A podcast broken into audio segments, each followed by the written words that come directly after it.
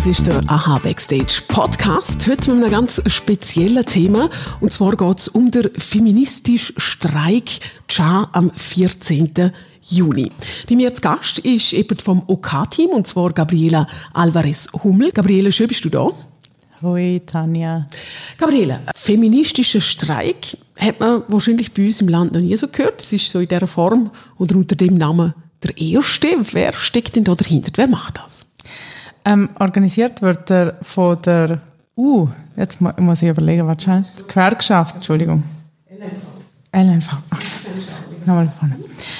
Organisiert wird er ähm, vom LNV, vom Liechtensteinischen Arbeitnehmerinnenverband und vom freiwilligen OK-Team. Also wir sind eine Gruppe von vielleicht so 15, 20 Frauen, die sich äh, da der Organisation von dem Streik widmen stellt sich natürlich die Frage, warum engagierst du dich da? Warum hast du gesehen, mal, da, da tue ich mit, ich nehme jetzt äh, nicht an, dass du so zu wenig zu tun hast und du findest ja, ich brauche ein bisschen Beschäftigung, sondern es wird äh, irgendeine Motivation haben. Ähm, ja, ich befasse mich schon länger mit feministischen Themen. Ich wohne eigentlich in Zürich und ich habe aber wie so gefunden, hey, ich habe das Gefühl, im Liechtenstein braucht es mich wahrscheinlich ein bisschen mehr. Ähm, da hat es einfach weniger Leute. Und äh, ja, darum habe ich mich entschieden zum Mitmachen. Und ähm, es gibt noch ein anderes Thema, also ein bestimmtes Thema, das mir persönlich sehr wichtig ist und das ist äh, das Recht auf äh, Abtreibung, auf Schwangerschaftsabbruch. Und das ist im Liechtenstein noch illegal. Jetzt hat es aber schon einen Frauenstreik gegeben bei uns im Liechtenstein vor drei Jahren. Jetzt feministischer Streik. Dahinter stecken ja jetzt die gleichen Leute oder die gleiche Intention, einmal zumindest. Warum hat man der jetzt umbenannt in feministischer Streik? Ähm, die Idee ist einfach gesehen, dass man inklusiver sein hätte wollen, weil es sind ja nicht nur Frauen, die noch nicht komplett gleichgestellt sind, sondern halt auch andere Leute, äh, queere Personen zum Beispiel. Und man hat einfach inklusiver sein wollen. Und der Feminismus will ja nichts anderes wie Gleichstellung für alle. Und darum hat man es feministischer Streik genannt. Was sind die Forderungen, die ihr habt bei dem Streik? Die genaue Ausführung der Forderungen kann man sich auf feministischerstreik.li ähm, nachlesen. Das jetzt einfach, weil es sind äh, sieben äh, recht lange Punkte, aber ich das jetzt mal kurz anreißen. Also die erste Forderung ist, ähm, also es betrifft Care-Arbeit und zwar, das ist die unbezahlte Arbeit, die einfach meistens Frauen leisten in unserer Gesellschaft. Ähm, und da ist einfach die Forderung, äh, dass man Maßnahmen möchte dass das besser verteilt wird auf die verschiedenen Geschlechter. Ähm, die zweite Forderung betrifft die Gleichstellungsstrategie, ähm, die gefordert wird an die Regierung. Dann die dritte Forderung betrifft das Aufbrechen der Rollenbilder. Die vierte Forderung ist Gewalt gegen Frauen, dass das gestoppt werden soll und dass etwas gemacht werden soll dagegen. Die fünfte Forderung betrifft Vereinbarkeit von Familie und Beruf. Die sechste Forderung fordert Lohngleichheit und die siebte Mehrfachdiskriminierung oder Beendigung von der Mehrfachdiskriminierung. Da geht es einfach darum, dass ja, Frauen sind den Männern noch nicht komplett gleichgestellt gesellschaftlich, aber zum Beispiel eine Frau mit Migrationshintergrund oder eine queere Frau, eine ist umso mehr nicht so fest gleichgestellt. Du hast gesehen, Care-Arbeit ist der Schwerpunkt 2023 für all die jungen Leute, die zulassen und sich unter Care-Arbeit vielleicht nicht viel vorstellen können. Kannst du kurz erklären, um was es da geht, wo das Problem ist?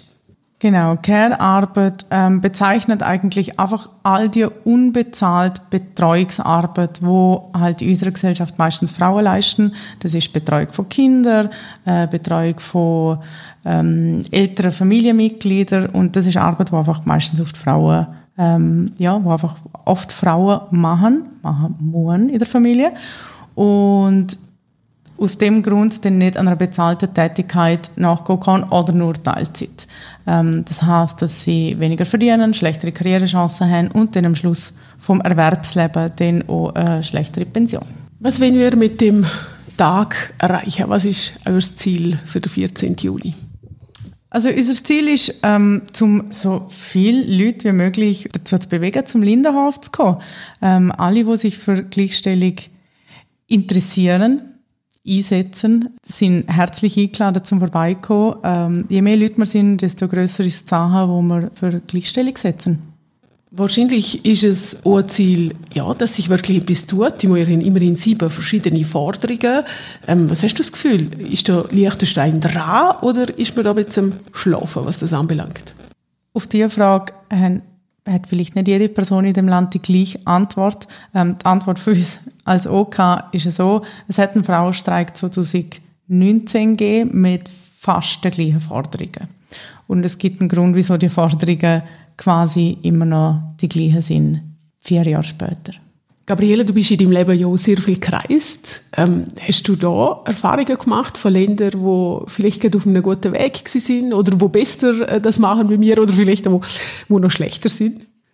Ja, was man sagen muss, ähm, Gleichstellung ist natürlich nicht nur ein Liechtensteiner Problem. Ähm, der feministische Streik findet auch schweizweit statt am 14. Juni und das sind natürlich ähm, ja, Probleme, die auf der ganzen Welt herrschen, weil sie halt ein Teil vom, von dem System sind, in, der, in dem wir leben zurzeit.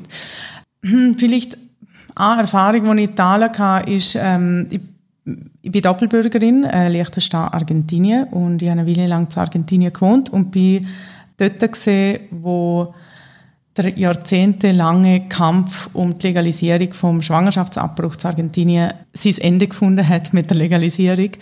Und das ist ein äh, wahnsinnig emotionaler Moment gesehen ähm, für Tausende, Zehntausende von Frauen in, dieser, in diesem Land. Und ich bin dort gesehen und habe das beobachtet und habe mir gedacht, es ist eigentlich schon krass. Ich bin Doppelbürgerin von Argentinien und Liechtenstein und äh, im Liechtenstein ist das äh, Recht immer noch äh, nicht möglich und das hat mir einfach gesagt, dass das ein Thema ist, ähm, wo ich mich einsetzen möchte und darum ist das so ein Thema äh, jetzt am, am Frauenstreik, weil das ist natürlich sehr ein frauenspezifisches Thema. Aber wenn wir jetzt ähm, das europaweit anschauen, dort steht Liechtenstein glaube schon relativ allein da mit dem Abtreibungsverbot. Warum ist das bei uns anders wie anderswo? Das ist eine gute Frage.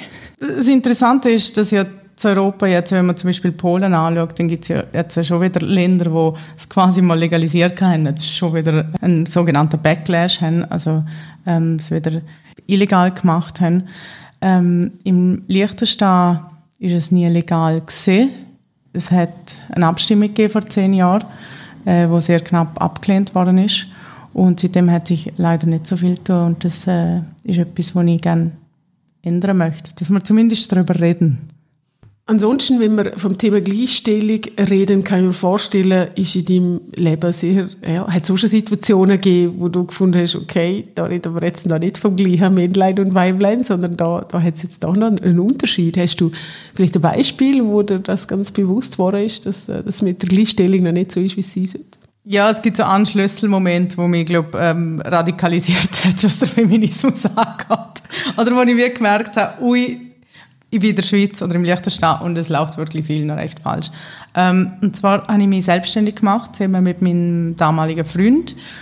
Und wir haben uns überlegt, sollen wir was nicht eine GmbH machen oder eine Einzelfirma und ähm, sind uns dort nicht ganz sicher gesehen und haben uns den beraten lassen von einem Treuhänder. Und der hat uns empfohlen, dass doch mein äh, Partner doch einfach eine Einzelfirma machen soll, weil wir haben eh vor zum heiraten und dann können ich eine Art bei ihm mitschaffen. Und ich habe mir das überhaupt nicht so vorgestellt und ich habe mich dann auf einmal sehr, sehr abhängig von ihm gefühlt und sehr, ähm, das ist für mich sehr ein schwieriger Moment gewesen. und das ist ja einfach der Moment gewesen, wo ich gefunden habe, nein, das möchte ich auf keinen Fall. Ich will unabhängig sein können und ich will gleichberechtigt vor allem sein können. Ich will nicht einfach in seiner Firma ein bisschen mitschaffen, sondern ich will wenn denn Teil von meiner eigenen Firma sein. Ähm, ja, und das ist erst das ist erst drei, vier Jahre her, gell? Also, ja. Ja, ich glaube, ähm, ja, jede Frau wird wahrscheinlich ein paar so Geschichten haben, wo sie erzählen kann, wo sie das Gefühl hat, da bin ich jetzt ja nicht gerecht behandelt worden weil ich eine Frau bin. Der feministische Streik soll das ja ändern, soll jetzt äh, das Thema auf den Tisch bringen, sensibilisieren etc. Äh, vielleicht noch zum Programm für diejenigen, die sagen, okay, 14. Juni habe ich noch leer im Kalender, hätte ich noch Zeit. Äh, was wird da geboten? Es geht um halb vier los ähm, auf dem Lindenhof. Es wird Musik geben, es wird gastronomische Angebote haben. Die Idee von dem Streik ist wirklich, um eine gute Zeit miteinander zu haben und, und ein Zeichen setzen und ja, für Frauen, die so viel Arbeit leisten, äh, unbezahlte Arbeit, wo zum einfach mal chillen und einfach mal nichts tun. Es ist eigentlich die Idee davon. Ähm, eben darum, es gibt Musik, ähm, äh, Essen, Trinken und am 5 gibt es auch ein Podiumsgespräch zum Thema Feminismus über Generationen. Das moderieren.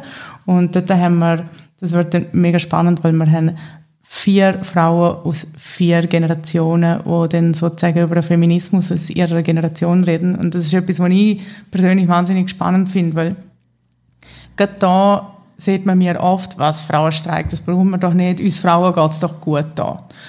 Was wir aber oft vergessen, ist, dass uns geht es eigentlich nur so gut da, weil viel, viel Frauen, unsere Mütter und Großmütter und Mütter und Großmütter von anderen Leuten für das Recht, für viel von den Rechten, die wir heute haben, kämpft haben und zwar sehr intensiv gekämpft haben. Also das Frauenstimmrecht äh, im Liechtenstein es erst 1984 und das ist hart erkämpft worden von den Frauen. Und ähm, ja, denen möchten wir äh, auch ein bisschen äh, Danke sagen in dem Moment und ähm, vor allem ja ihre, wie sagt man auf Deutsch, ihre Legacy ähm, in Zukunft tragen, bis wir dann eine echte Gleichstellung erreicht haben. Ich will jetzt meine Zukunftswunschfrage nicht so allgemein formulieren, dass jetzt da muss äh, groß überlegen, wie die Welt könnte aussehen. Wenn wir jetzt den Feministenstreik 2028 in fünf Jahren mal anschauen, was wäre so dein Wunsch, was bis dann passiert sein hätte sollen oder anders sein sollte?